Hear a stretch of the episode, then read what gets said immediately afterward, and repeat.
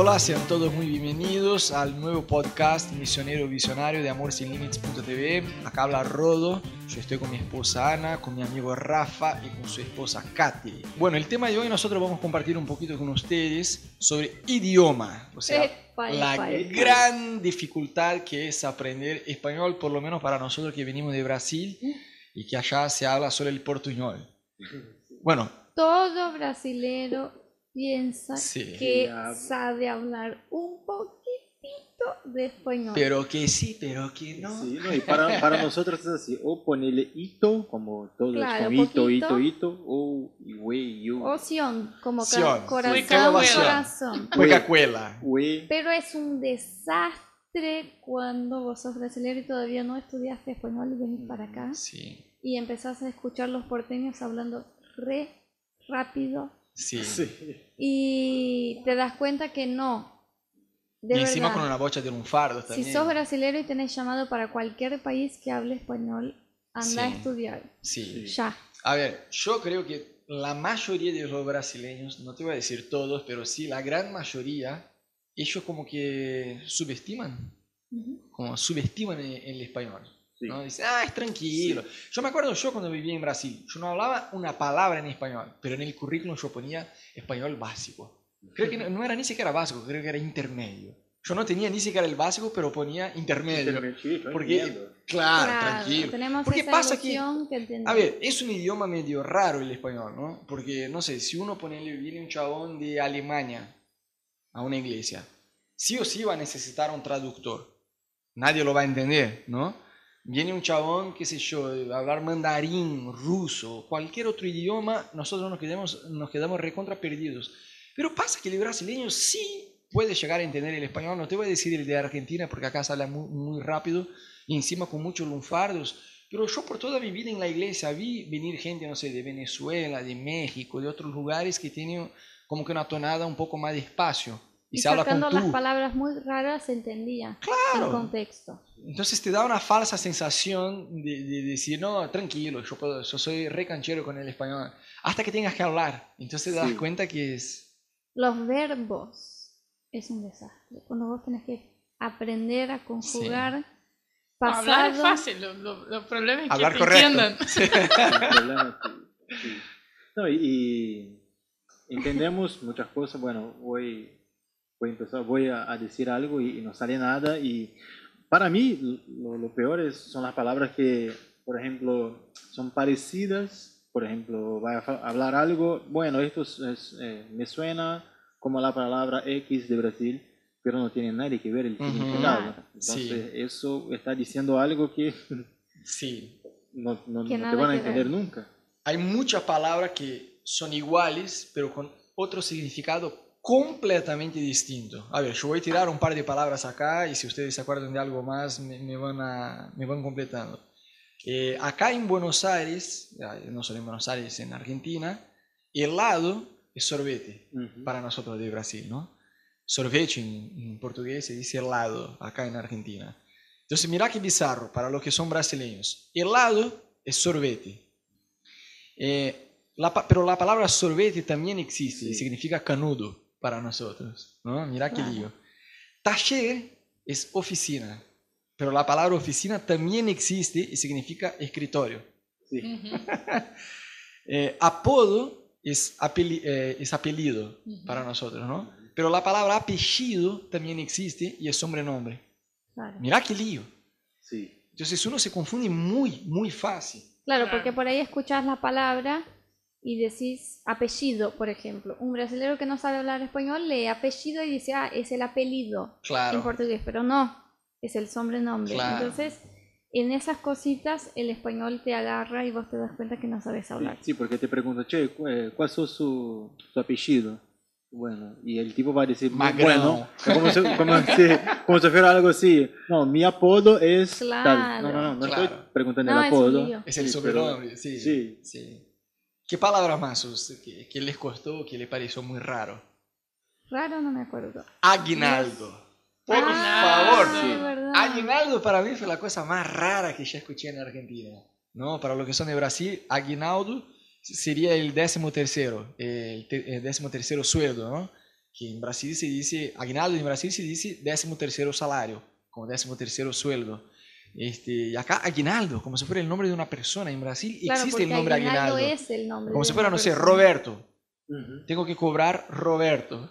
Sí. ¿Qué es? No, décimo tercero sueldo.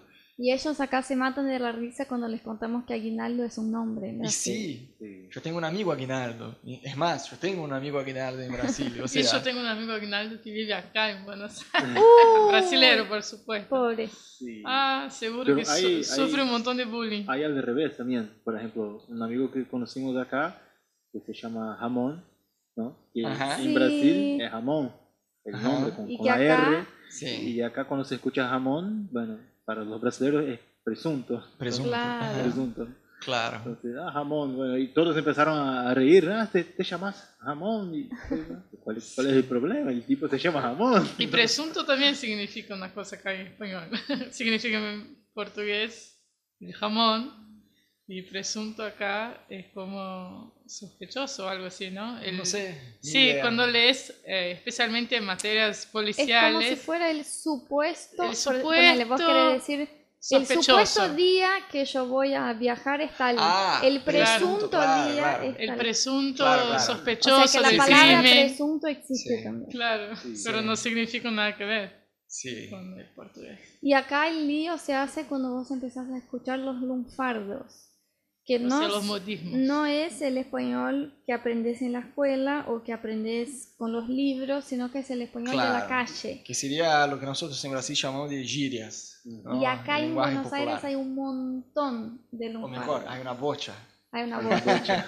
¿Qué lunfardos más? Y, a- y aparte eh, son muy específicos de Buenos Aires Buenos o de Aires. Argentina, porque cuando hablamos con un colombiano, venezolano, mexicano, mexicano, claro. lo que sea, ellos nunca escucharon tampoco. Entonces, Sí. Ponele para no La solo tenés que saber español, sino Para también La tenés que Plata- saber el español de el español Por porteño. ejemplo, vos podés decir, si querés decir, eso me sale 20 pesos, podés decir me sale 20 mangos, pero si querés decir que algo sale 20 mil, podés decir 20 lucas, Sí, Sí. ¿no? Así Sí. es como dicen en la calle. sí, Che, eso salió 10 lucas o salió 15 mangos, sí. ¿no?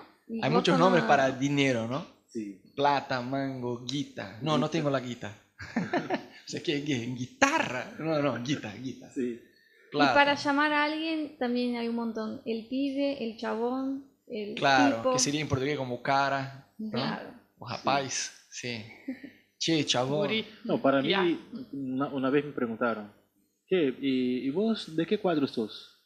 ¿De qué cuadros? ¿Cómo de qué cuadro? ¿Cómo? No, vos sos, ¿de qué cuadro sos? Y yo me quedé mirando así. fue, ¿Cuadro? ¿De qué cuadro sos? Ahí el tipo, no, eh, eh, acá sí, eh, bueno, Picasso, lo que sea.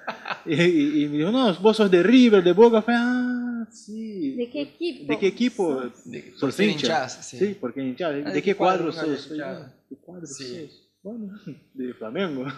No, hay muchos lunfardos. El che. Che. Sí. Se puede decir en vez de llamar a Ana, Ana, vení. Che, Che, vení. vení. bueno, los gauchos, los Sí. gauchos de, De Brasil. de Brasil ya están más acostumbrados. Sí, con sí, pero acá usa el che para, Para todo. para todo, para Sí. la chica, para el Sí. chico. Para todo. Cuando está Sí. diciendo che, Cuando estás enojado, che. sí. te está bien, che, ¿cómo estás? Ah, Sí. Todo, Ah, todo de eso che. es más parecido. menos. Y en la secuencia del che, escúchame. Sí. Che, Sí. Che, escúchame. Sí, cuando, cuando están más, eh, hablan más rápido, che, escúchame, escúchame, sale solo escúchame. Para, para, para, para, para, para. Sí. Sí, es muy gracioso. Y, y otra cosa que es muy bizarra también, que ellos tienen eh, con el idioma, ellos llaman pibe y piba. Sí. Y yo ya escuché chabón y chabona. Chabón. Claro, Para las ellos mujeres. hacen el femenino de la palabra.